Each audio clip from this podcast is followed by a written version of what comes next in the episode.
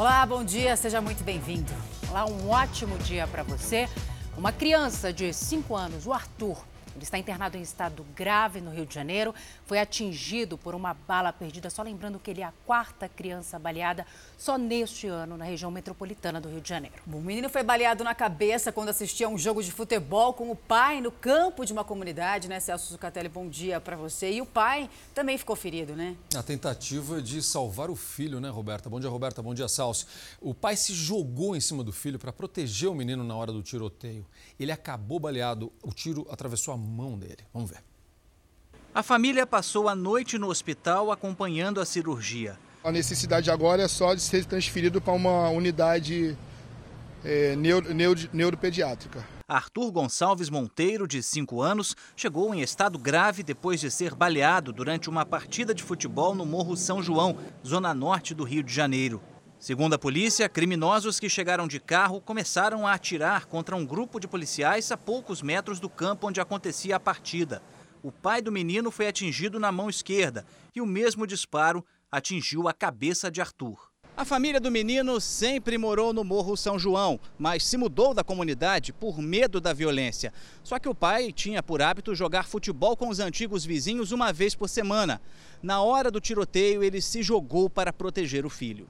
Meu irmão pegou o meu sobrinho, deitou no chão por cima dele, botou a mão na cabeça para proteger, que ele estava nervoso. Arthur é a quarta criança baleada na região metropolitana do Rio só este ano. Na semana passada, a vítima foi um menino de 8 anos.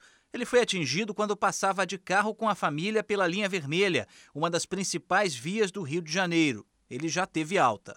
Há duas semanas, na mesma região, uma adolescente também foi baleada no pescoço, dentro de um carro. Ela se recupera em casa. Em 2019, 24 crianças foram baleadas na região metropolitana do Rio. Causa um misto de revolta, de tristeza. Eu não gosto nem do termo bala perdida, é vida perdida. Muitas e muitas vidas perdidas. Subiu para 47 o número de mortes confirmadas por causa da chuva em Minas Gerais. 65 pessoas ficaram feridas e quatro ainda estão desaparecidas. Quase 18 mil moradores tiveram de deixar suas casas. Infelizmente, a previsão ainda é de chuva por lá nos próximos dias. O Catelli, três cidades decretaram calamidade pública e 101 estão em situação de emergência. Foi preciso um trator para tirar o barro do quintal deste mecânico. A casa dele foi construída no alto por causa do risco de enchente. Mesmo assim, a água barrenta da chuva chegou a mais de 3 metros de altura. O mecânico tinha nove carros de clientes que foram arrastados e tomados pela lama. Primeiro eu vou cuidar do do do da minha residência, né? E aí o futuro eu vou esperar ver o que, que eu posso fazer na oficina, né? Dois rios que cortam a cidade transbordaram e inundaram várias comunidades. As ruas foram tomadas por lama e entulho.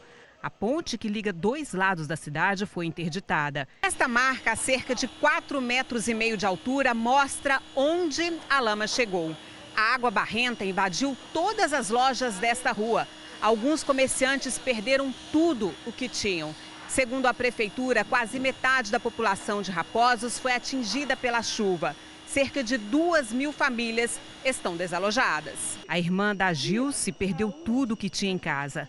Ela conta que também não sobrou nada na loja de material de construção do marido. Desespero, com aflição, junta tudo. Nessa hora a gente tem do lado de cá, tem do lado de lá, tem família do lado de cá, tem, tem comércio, né? Então a gente nessa hora fica com os nervos a flor da pele. O comércio do Yuri foi mais um atingido. Na hora que nós abrimos, estava assim, batendo um barro no joelho. É uma, é, uma, é uma cena lamentável, uma coisa que eu nunca vi aqui nessa cidade. É muito triste, tem gente que não conseguiu tirar nada. Nós, por exemplo, conseguimos tirar poucas coisas. Mas é, agora é ter fé com Deus e, e recomeçar. É o jeito, né? O número de vítimas da chuva em Minas Gerais pode aumentar, inclusive até agora, portanto, 47 mortes. Raquel Rocha, bom dia para você. Quando é que a Defesa Civil vai divulgar um novo balanço? E hoje, hein? ainda tem previsão de chuva? Bom dia. Oi, Roberta, bom dia para você, bom dia para quem nos acompanha. Olha, a Defesa Civil ainda não atualizou os dados. O novo boletim deve ser divulgado daqui a pouco, a partir das nove da manhã. Esse número de vítimas ele pode aumentar porque os bombeiros ainda procuram por pessoas que estão desaparecidas.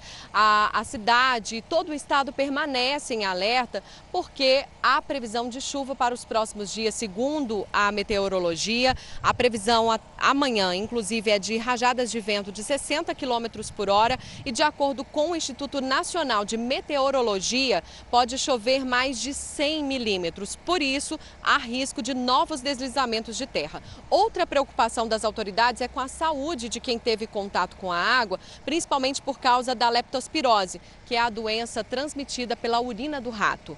Roberta. Obrigada, viu, Raquel? Os estragos né, da chuva no norte e no noroeste do estado do Rio de Janeiro, você vai ver ainda nesta edição do Fala Brasil, Scatelli. Três corpos foram encontrados carbonizados dentro de um carro na Grande São Paulo agora há pouco. Temos imagens. A Polícia Militar e os bombeiros receberam um chamado de que um carro estaria pegando fogo na madrugada de hoje. Isso é São Bernardo do Campo, perto do Rodoanel, uma área muito importante aqui da Grande São Paulo. Quando chegaram ao local e apagaram as chamas, encontraram três corpos. A polícia tenta agora identificar as vítimas. Uma mãe disse que as duas filhas foram vítimas de racismo dentro do metrô em Salvador. Isso é uma denúncia gravíssima que a gente acompanha agora com a Jéssica Smetak. Bom dia, Jéssica. Como foi que isso aconteceu?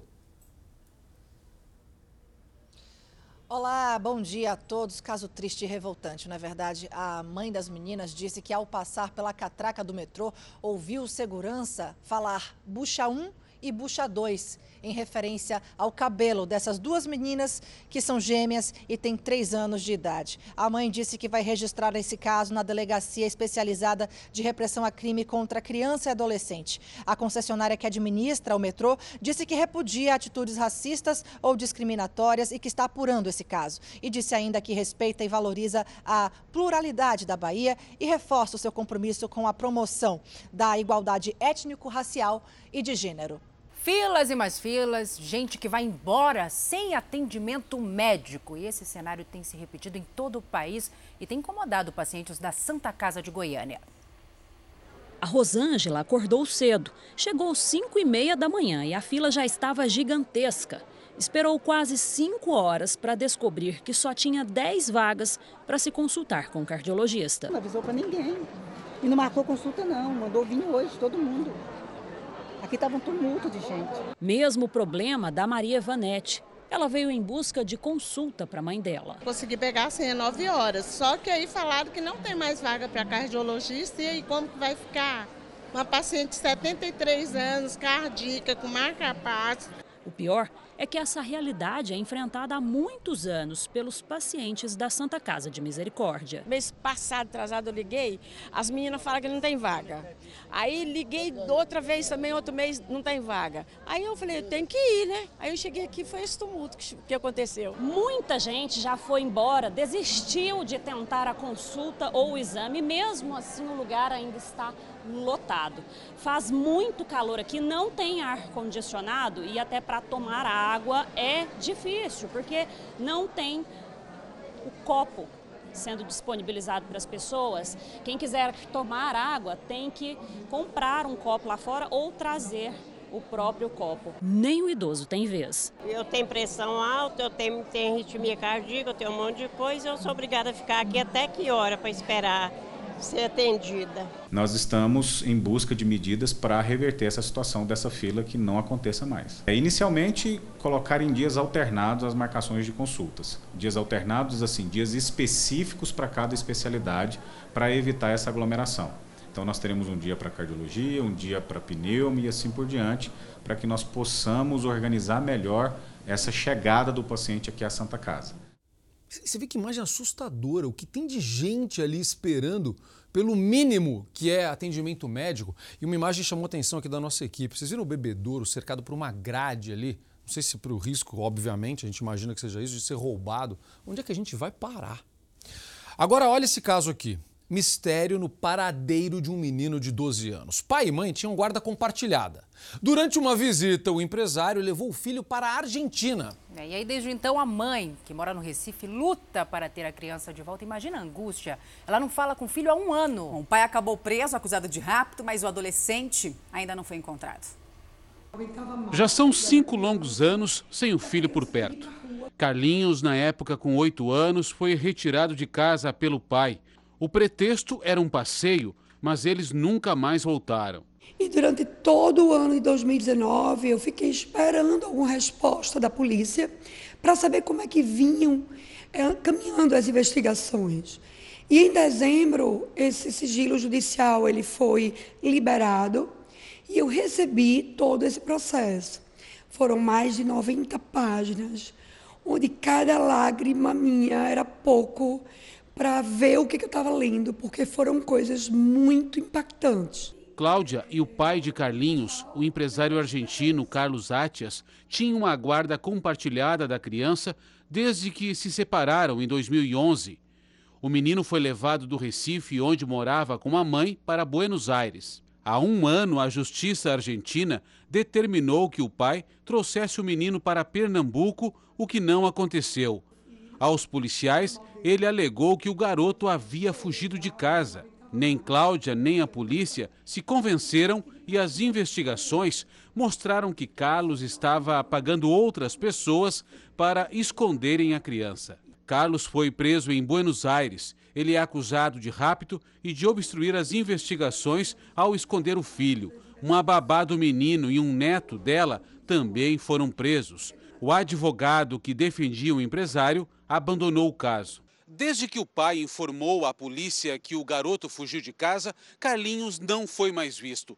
A justiça argentina incluiu o menino na lista de desaparecidos do país. É uma sensação meio de impotência mas a única coisa que me resta é orar. Desespero dessa mãe, gente. A Polícia Federal informou que o caso segue sob responsabilidade da Justiça Argentina e que acompanha a investigação. Salce. Agora a gente vai lá para o Rio de Janeiro, porque a SEDAI, que é a Companhia Estadual de Água e Esgoto do Rio de Janeiro, e ex-diretores têm 10 dias, 10 dias para responder às acusações de poluição na Baía de Guanabara e a Justiça Federal aceitou a denúncia contra a empresa. Vamos para lá conversar com a Monique Bittencourt. Monique, bom dia para você. Agora diz para a gente, por favor, se essa denúncia tem ou não a ver com a atual crise no abastecimento aí do Rio de Janeiro.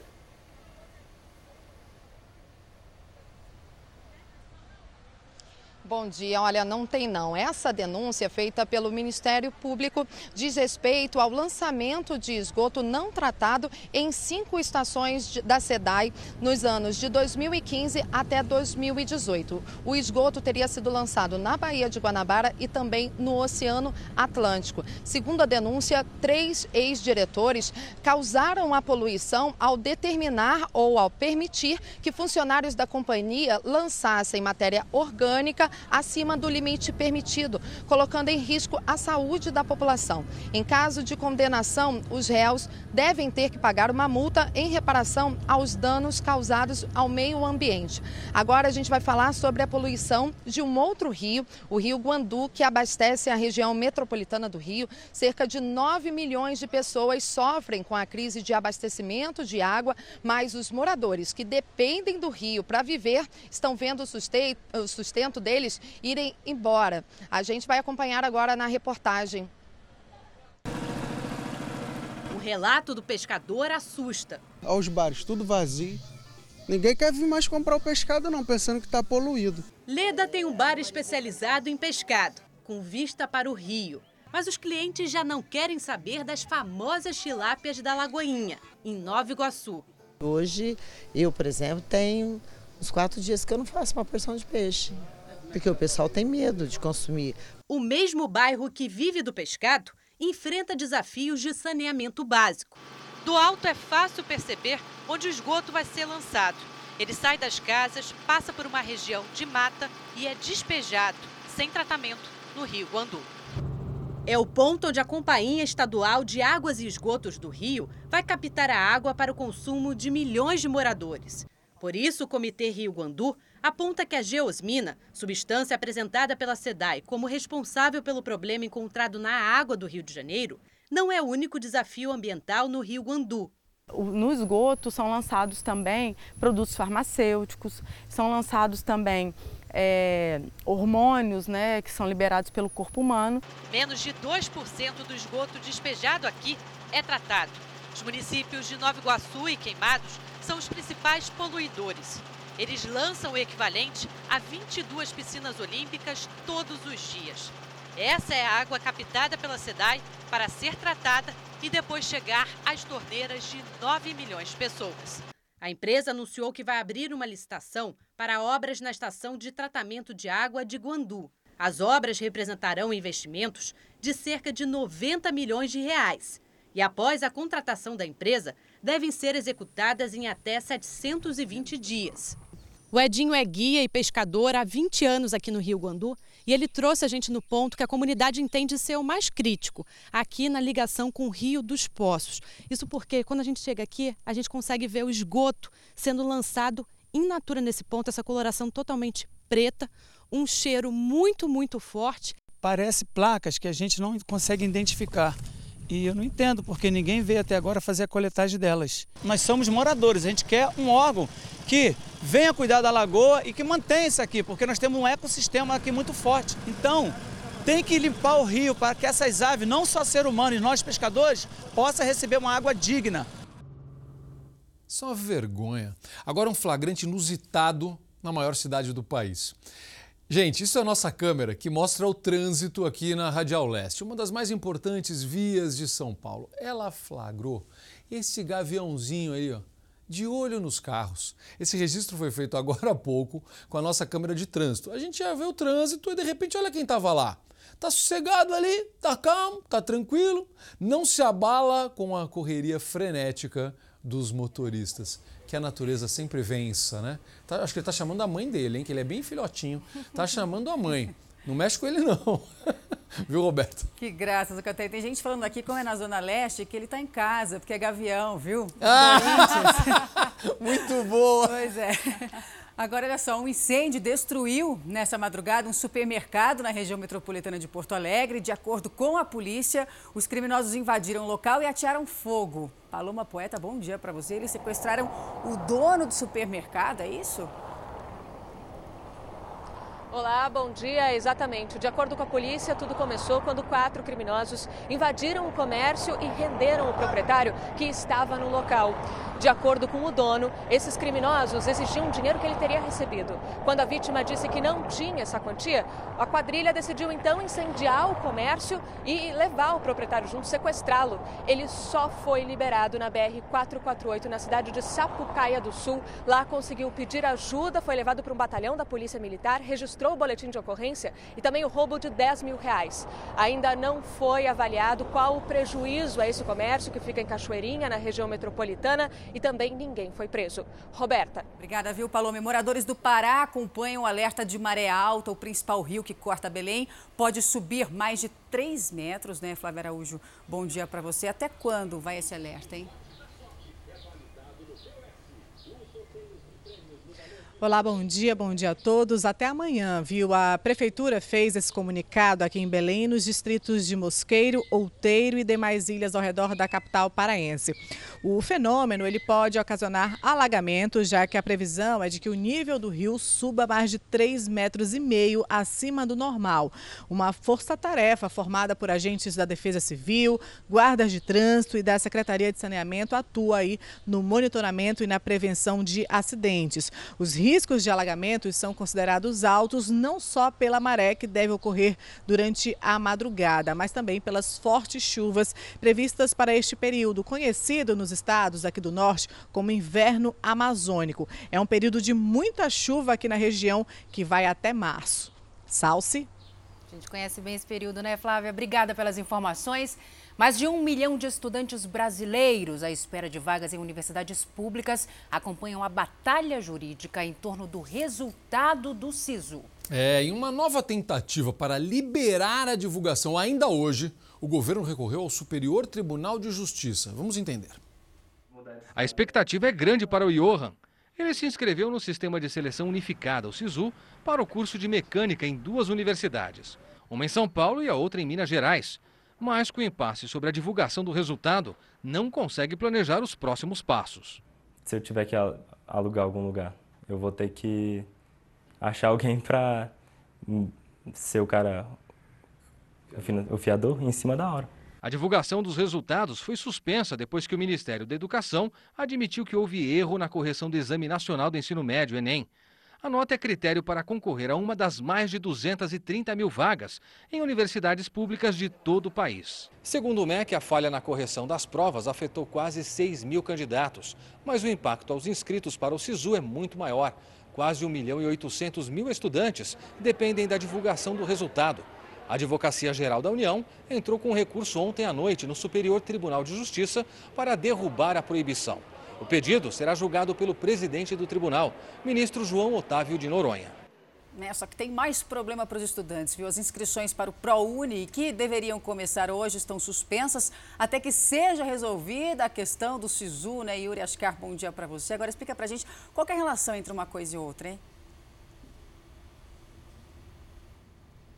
Bom dia, Roberto. Essa decisão de não autorizar as inscrições para o ProUni é do próprio Ministério da Educação. E por quê? Porque o ProUni usa as notas do Enem para que os alunos né, que concorrem a vagas em universidades particulares.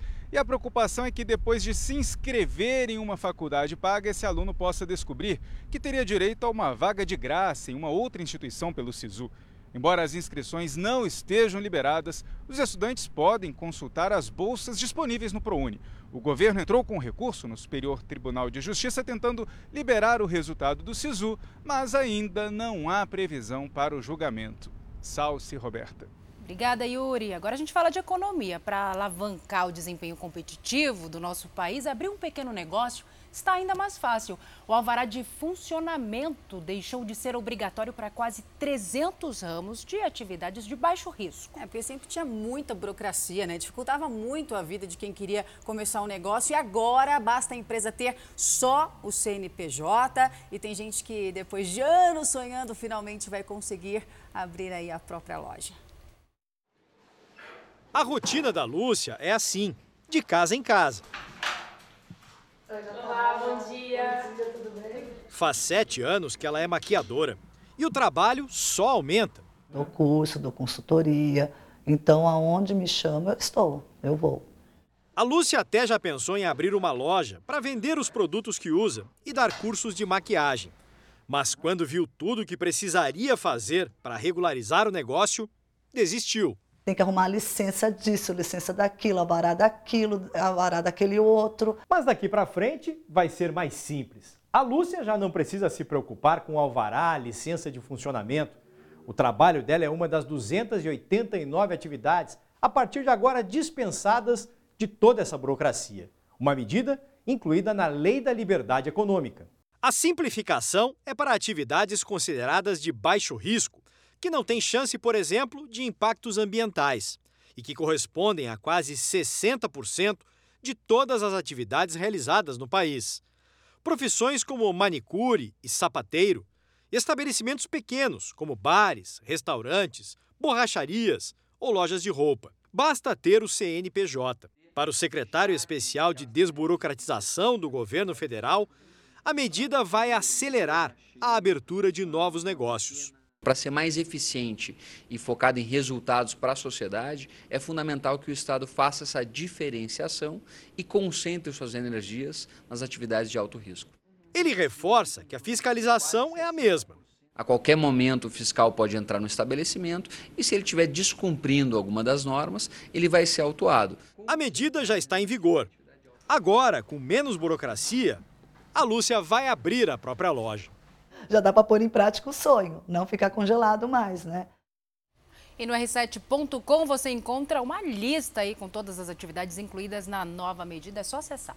Olha, um novo caso de coronavírus está sendo investigado em Belo Horizonte. A paciente é uma mulher de 22 anos que esteve na China e foi atendida na última sexta-feira com febre moderada e tosse. É complicado porque os sintomas se confundem com os de um resfriado. E a Secretaria Estadual de Saúde confirmou a informação e disse que a paciente está bem.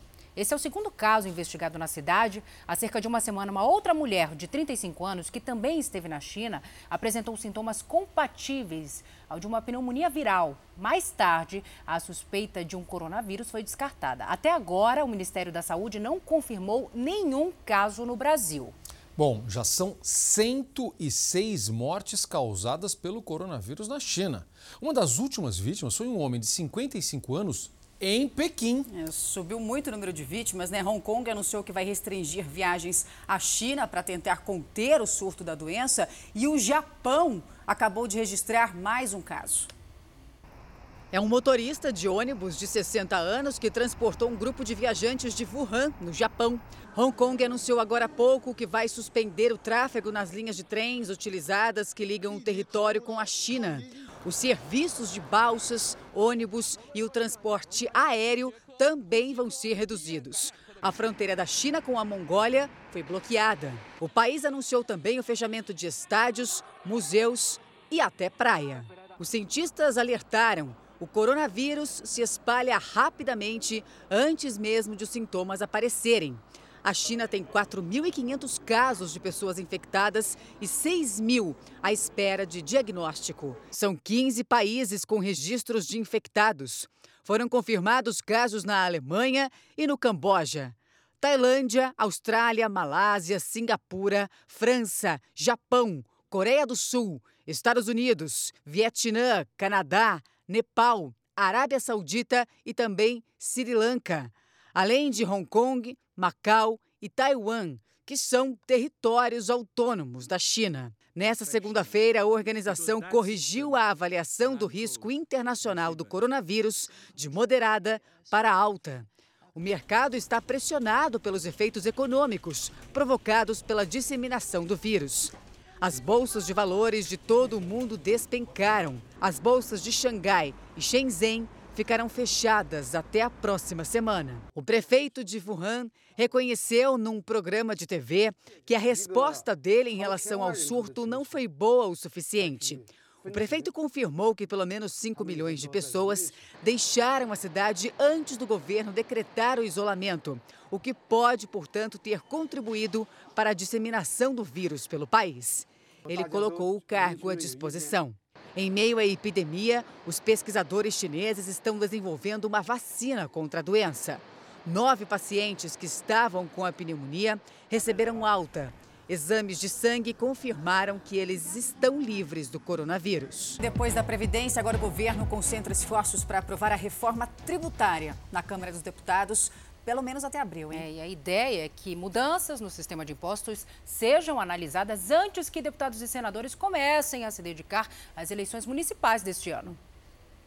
Há pouco menos de uma semana para a retomada dos trabalhos do Congresso, a reunião na residência oficial do presidente da Câmara pretende dar a largada na rodada final de negociações sobre a mudança nos impostos. Para isso, o relator Agnaldo Ribeiro, do PP da Paraíba, vai sentar-se à mesma mesa com o secretário da Receita e a área técnica da equipe econômica. Vai ser preciso conciliar as duas propostas que tramitam no Congresso desde o ano passado, uma na Câmara e outra no Senado. A meta é aprovar a reforma tributária possível até abril e despachar o texto para o Senado. A principal mudança é a unificação dos impostos federais sobre consumo.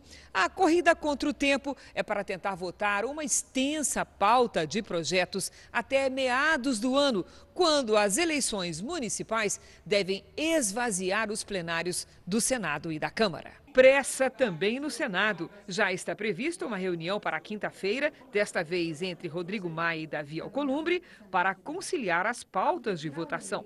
Os senadores prometem dar prioridade à agenda econômica, a começar pelo chamado Plano Mais Brasil, entregue pelo governo ao Congresso no final de 2019 e que inclui três emendas à Constituição: a do Pacto Federativo, a que desvincula fundos públicos e a PEC emergencial, que pretende socorrer as finanças dos estados. É o seguinte, é muita conversa, mas o fato é que a gente tem que pagar menos imposto nesse país. A gente paga muito imposto, tem pouca coisa em troca. Senão o país não vai para frente. Se a gente não equilibrar essa conta de uma forma mais decente, não vai mudar nada, hein? Agora olha esse daqui. Os Estados Unidos cobraram do Brasil posturas mais agressivas contra os imigrantes ilegais. O pedido aconteceu dias depois de um avião com cerca de 70 brasileiros deportados ser enviado de volta para Minas Gerais. Os Estados Unidos alegam que o fluxo de imigrantes ilegais aumentou muito nos últimos anos, inclusive com pedidos de asilo. A equipe de segurança americana disse que para o Brasil ser um bom aliado, como eles gostam de definir, é necessário que haja mais patrulhamento nas fronteiras. Espera aí, né, gente? A gente não faz fronteira com os Estados Unidos. Eles têm que cuidar da fronteira deles lá, né? Claro. Agora, se o brasileiro está querendo ganhar a vida lá, problema deles. Eles têm que resolver isso, não a gente aqui, né? Sem dúvida. A cheia dos rios no norte do Rio de Janeiro já deixaram três mortos e atingiu mais de 15 mil pessoas. Bom, as inundações têm relação com as chuvas na zona da Mata Mineira, né? Já que os rios cortam os dois estados. Diante do caos, voluntários ajudam como podem. O Paulo está transportando moradores neste pequeno barco. Vai estar bem cheio ali para poder passar lá só de barco mesmo, de bote, barco, alguma coisa assim, caiaque. Andando dá para poder chegar lá não. A cidade de Itaperuna foi uma das mais atingidas pelas fortes chuvas. Segundo a Defesa Civil, 3 mil pessoas estão desalojadas. Até o quartel do Corpo de Bombeiros foi atingido. O município de Pociúncula também decretou situação de emergência. 85% da cidade ficaram debaixo d'água. Bom Jesus do Itabapoana também decretou situação de emergência. 1.400 moradores estão desabrigados. Sete escolas municipais foram abertas para abrigar a população. O Rio Paraíba do Sul, que passa pelos estados do Rio de Janeiro, São Paulo e Minas Gerais, está perto de transbordar. Apesar de não estar chovendo aqui neste momento, o nível continua a aumentar porque ele recebe água do Rio Muriaé, que nasce na zona da Mata Mineira uma das áreas mais afetadas pelas chuvas. Em Talva, um produtor rural morreu eletrocutado. Um jovem de 19 anos morreu após pular no rio Muriaé junto com três amigos no último final de semana no bairro Matadouro, em Itaperuna. Após dois dias de busca, o corpo apareceu.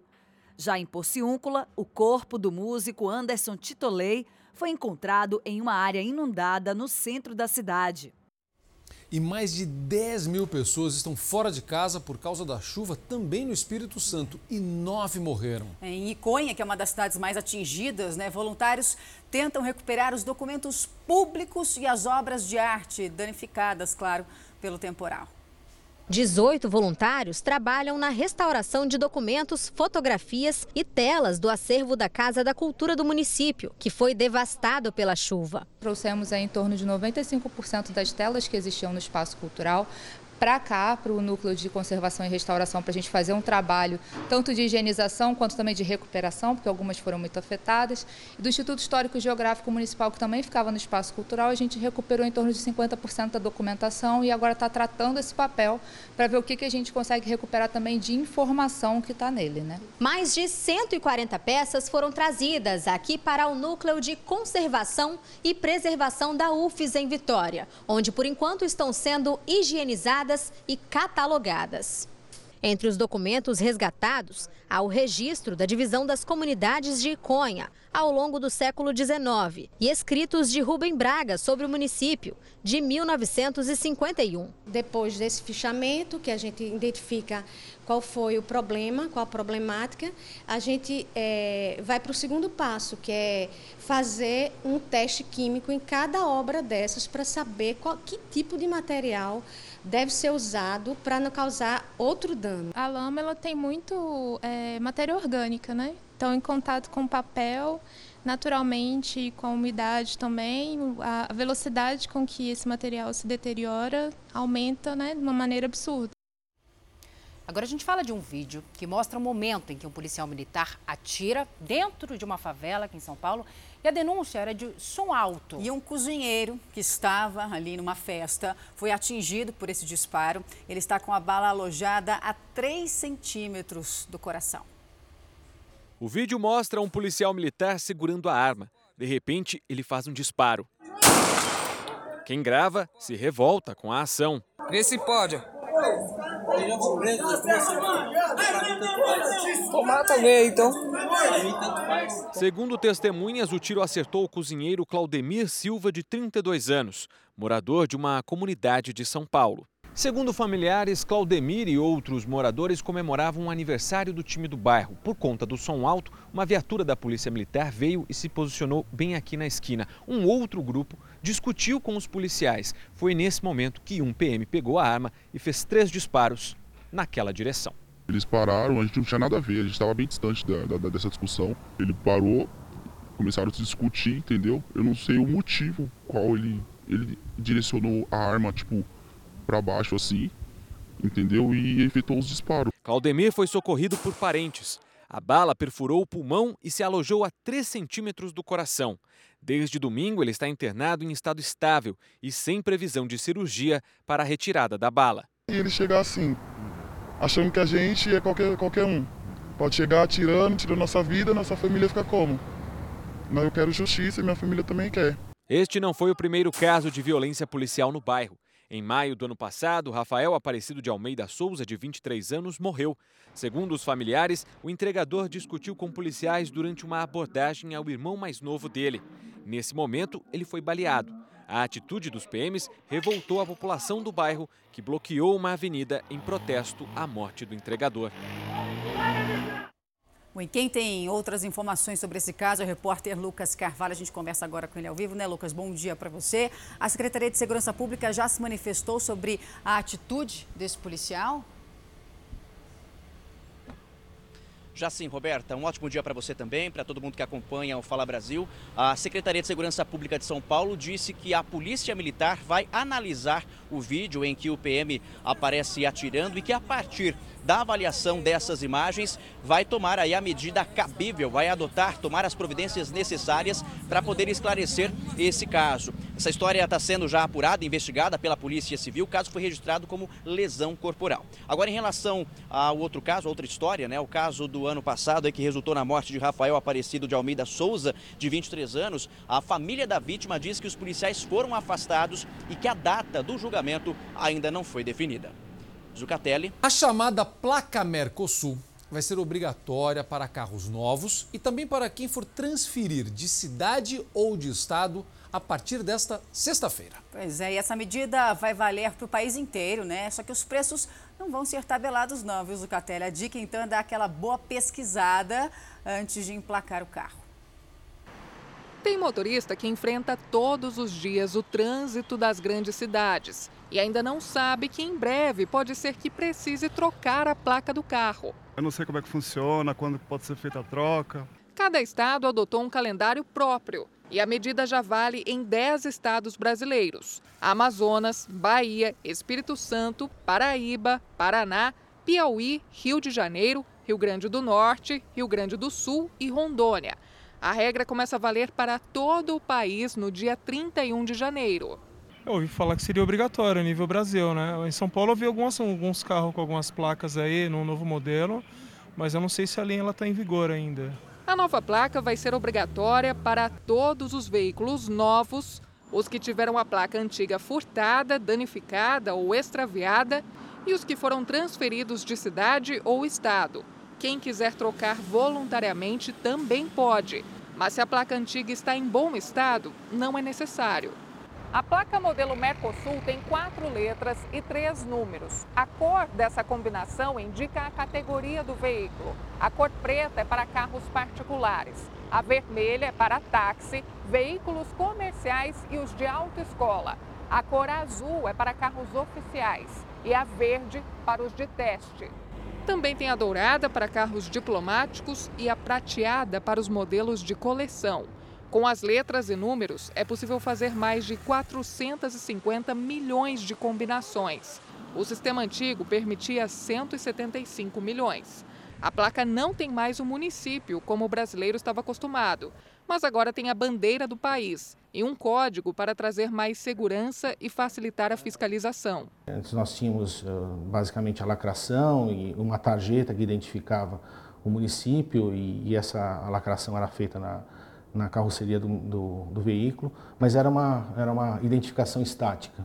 Agora não, a gente com o QR Code consegue consultar em tempo real as bases nacionais de informação e comparar essas bases com, a, com o veículo que está sendo fiscalizado. A nova placa tem o mesmo tamanho da cinza, mas o preço é diferente. O par do modelo cinza custa R$ 138,24. Já o valor da placa Mercosul varia nos estados onde a regra já vale. No Paraná, cada placa custa 170. Na Paraíba, vale quase 180. No Amazonas, custa mais de 110. E no Rio Grande do Sul, a unidade é vendida por 125. Os valores mudam porque o serviço é feito por empresas credenciadas e o Detran afirmou que não vai fazer uma tabela oficial. E a partir do momento que a alteração para a placa Mercosul, nós passamos a credenciar empresas. Na lógica do credenciamento, o cidadão que tiver que comprar a placa, ele vai comprar a placa diretamente da empresa credenciada. A gente vai ter dentro da página do Detran quais são as empresas credenciadas. Então ele vai adquirir essa placa diretamente dessas empresas.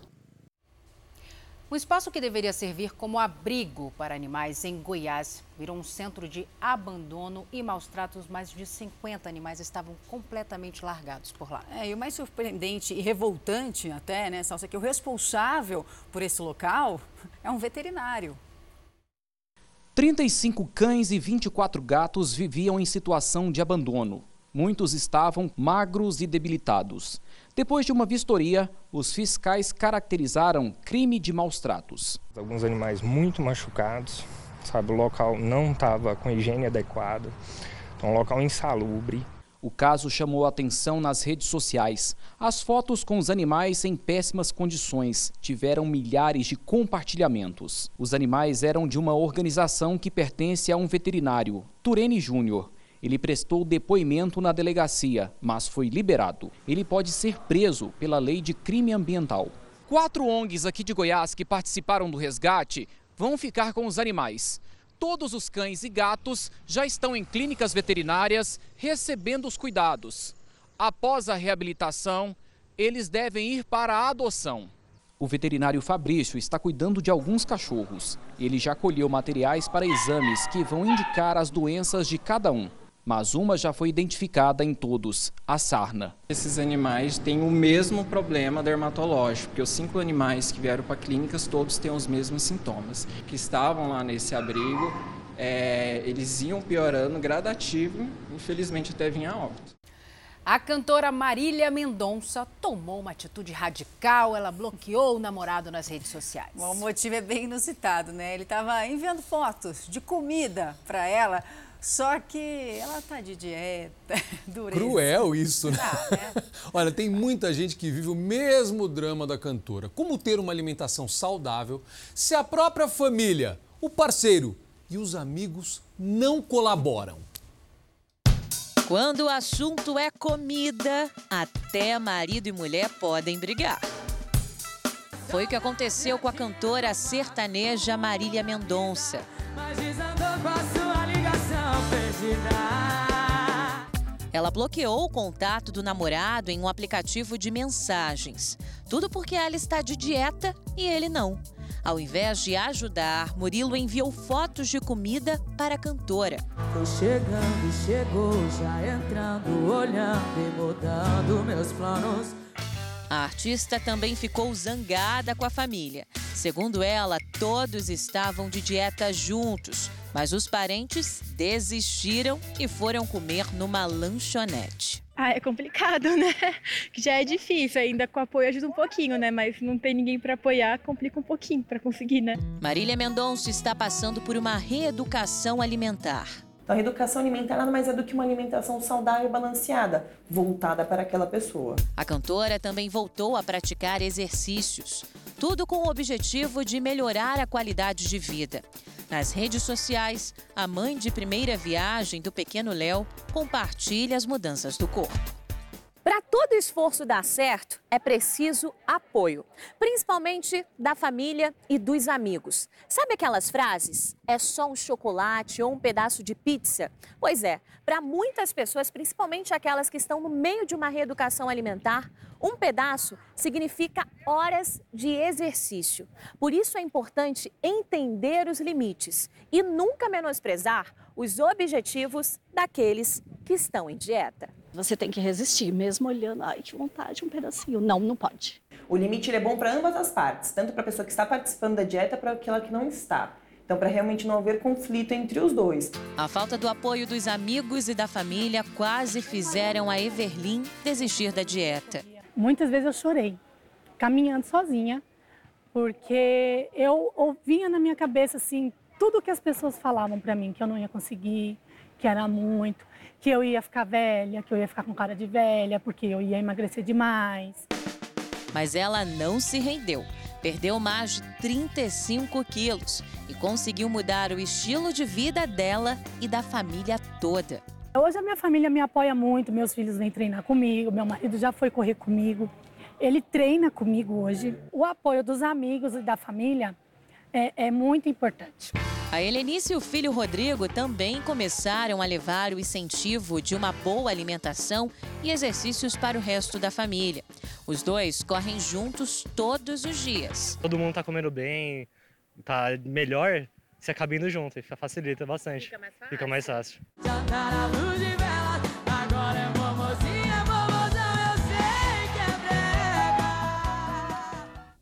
Tem que ajudar, gente. Seguinte, eu tô indo pra lanchonete agora, comer meu omelete de claras. E você, viu, Roberta? Você viu, Salso? Nada de ficar pedindo pão na chapa lá do meu lado, viu? Já tô avisando, viu? Eu vou Bom num dia. bolinho, bolinho com chocolate. Isso aí é boicote, hein? Isso é boicote. Eu, eu tenho que me policiar porque eu sou a que tá realmente do outro lado, É, né? Eu sou é, a gulosa. que é. Não engorda, viu, gente?